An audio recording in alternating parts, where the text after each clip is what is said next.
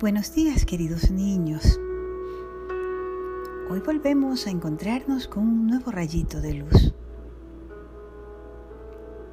Estos rayitos de luz que uno a uno van llegando a nuestra vida como un regalo. Un regalo que nos trae alegría, compañía y que como buen amigo o buen compañero nos ayuda a ser un poquito más felices, sabiendo que como humanos tenemos grandes responsabilidades y grandes posibilidades. Hoy este rayito nos viene a recordar una ventaja maravillosa que tenemos y que a veces la dejamos de lado y no la usamos. ¿Cuántas veces estamos solos y decimos no tengo con quién hablar? Mi mamá está ocupada, mi papá no está, mis hermanos tienen sus cosas. Llamo a mi abuelito y el teléfono suena ocupado. Nadie me escucha, estoy solo y nos olvidamos que nuestro mejor amigo siempre tiene el teléfono desocupado para escucharnos, porque su oído está atento a cada palabra nuestra. Me refiero a esa capacidad de comunicarnos que se llama oración ¿Y qué es la oración? Conversar con Dios. Conversar con tanta tranquilidad y seguridad de que nadie nos juzga, ni que nadie nos compara ni nos señala. Porque ese ser con quien hablamos solo nos escucha con amor, porque es amor. Dios es amor. Por eso podemos decir sin temor a equivocarnos que la oración es poderosa. Siempre que la oración surge del corazón, el poder que tiene grande que no se lo puede medir ni limitar.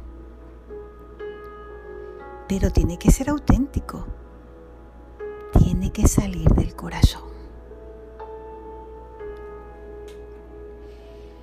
Hoy día les traigo una frase muy linda que dice, cuando tus rodillas toquen el suelo, tu corazón tocará el cielo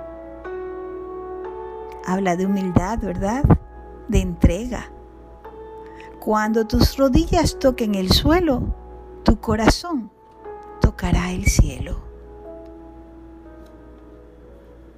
¿Cuántos recordamos en la mañana decir gracias Dios por este hermoso día? Gracias por todos tus regalos.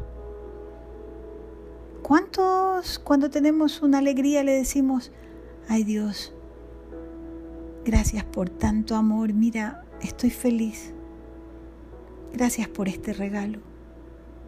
Y cuando tenemos una dificultad, ¿cuántos, ¿cuántos nos acordamos de decir, sí, estoy pasando por un momento un poco difícil, pero sé que tú estás conmigo y que todo va a volver a su orden? Eso se llama fe. Y manifestarlo, eso es una oración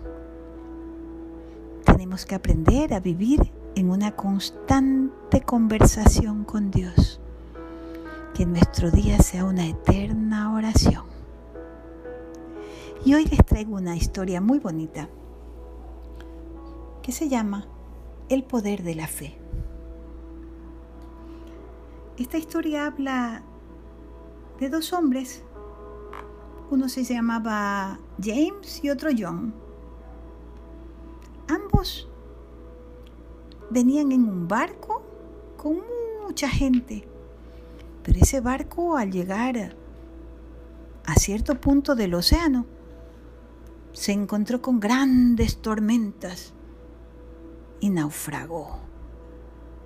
Entonces, todos los pasajeros que iban en el barco tuvieron que nadar y dejarse llevar por la corriente hasta que llegaron a una isla deshabitada. Y es en esa isla deshabitada que James y John se conocieron y se hicieron amigos. Al llegar a la isla no había nada más que árboles, cocoteros, crustáceos. Y así tomaron ramas, hojas de palma y construyeron su cabaña. Allí empezaron a conocerse. James era un no creyente. Él no tenía ninguna fe en Dios, entonces él nunca oraba. Y es más, se pasaba el tiempo encontrándole faltas a Dios y burlándose. En cambio, John era un hombre muy piadoso y devoto del Señor y pasaba su tiempo orando. Él se acercaba a todos los náufragos y los consolaba y amigablemente les decía que a pesar de todo lo que había pasado, él estaba de seguro de que por algo bueno había sido. El no creyente, viéndolo, se reía y se burlaba de él y le decía, tú eres un tonto. Todo lo que dices que crees en Dios ese Dios tuyo, ¿cómo vas a creer que va a ser un Dios bueno? Mira lo que nos ha pasado. Y él lo escuchaba y sonreía con paciencia. Y así pasaban los días. Y a pesar de las diferencias, ellos pudieron llegar a ser amigos. John tenía una gran fe en Dios y él creía que Dios mostraría su misericordia en algún momento para que ellos se salven. Cada día tenían una costumbre. Tempranito iban a la orilla del mar y empezaban a mover sus brazos con la esperanza de que desde mar adentro pasara algún vapor y en él el capitán, que siempre está con unos largavistas y con unos instrumentos ópticos para ver a distancia, pudiera verlos y dijera, oh, allá hay alguien que necesita ayuda y que pudieran venir a rescatarlos. Todos los días hacían eso. Y ya pasada la tarde, volvían hasta su cabaña. Eso era uno, dos, tres, todos los días. Una mañana se fueron a la orilla del mar. Se quedaron todo el día allí, tratando de ver si alguien los venía a rescatar. Cuando empezaba la tarde, les llegó un olor a quemado. Y corrieron, corrieron, corrieron y se encontraron con que su cabaña se había quedado reducida a cenizas. El fuego la había consumido. Seguramente alguien dejó prendida una leña o el sol calentó tanto las hojas secas y se inició el fuego y se quemó la cabaña. Entonces, James estaba tan triste y deprimido que intentó ir y meterse ahí en el fuego. Y John le dijo, espera hermano, no te desesperes. Seguramente esto va a ser por algo bueno. Dios nunca permitiría que nos pase algo malo. Él siempre está con nosotros, nunca nos abandona. Pero el otro empezó a refunfuñar y a blasfemar y a gritar, ¡qué Dios ni qué Dios! ¡Tú y tu Dios!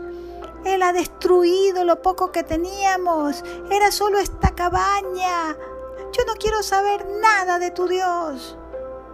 Y se fue corriendo por la calle, por la orilla, a buscar un lugar donde estar solo. John, en silencio, lo que hizo fue doblar sus rodillas y empezar a decir, Señor, que se haga tu voluntad. Pasaron la noche con mucho frío porque lo poco que teníamos tenían se quemó. Pero él igual se despertó al día siguiente con la esperanza de que su Dios llegaría a salvarlos. Esa mañana, muy temprano, se dirigían a la orilla del mar a hacer lo que hacían todos los días. ¿Qué hacían todos los días? Iban y agitaban sus brazos a ver si alguien los podía ver. Pues resulta que esa mañana había un pequeño barco a vapor anclado en la orilla. Estaba esperando que llegue alguien. James miró a John y le dijo, ¿y esto? Y John le sonrió solamente y no le dijo nada.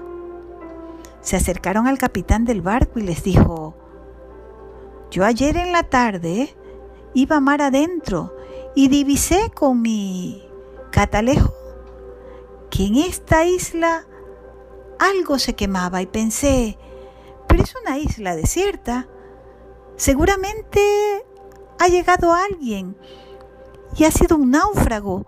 Vamos, vamos a salvarlos. Y por eso navegamos toda la noche para venir a rescatarlos. Entonces, James, con mucha humildad, se acercó a John y le dijo, tú tenías razón, tu Dios nos ha salvado. Y se arrodilló y le dijo, Dios, yo me entrego a ti. Señor, yo soy tuyo, completamente tuyo. Yo vengo a ti tal como soy, acéptame, con todas mis faltas y mis debilidades. Por favor, arregla mi vida. Tómame en tus manos y hazme de nuevo. ¿Verdad? Me ha recordado una canción que cantábamos en la escuela que decía, yo quiero ser, Señor amado, como el barro en manos del alfarero.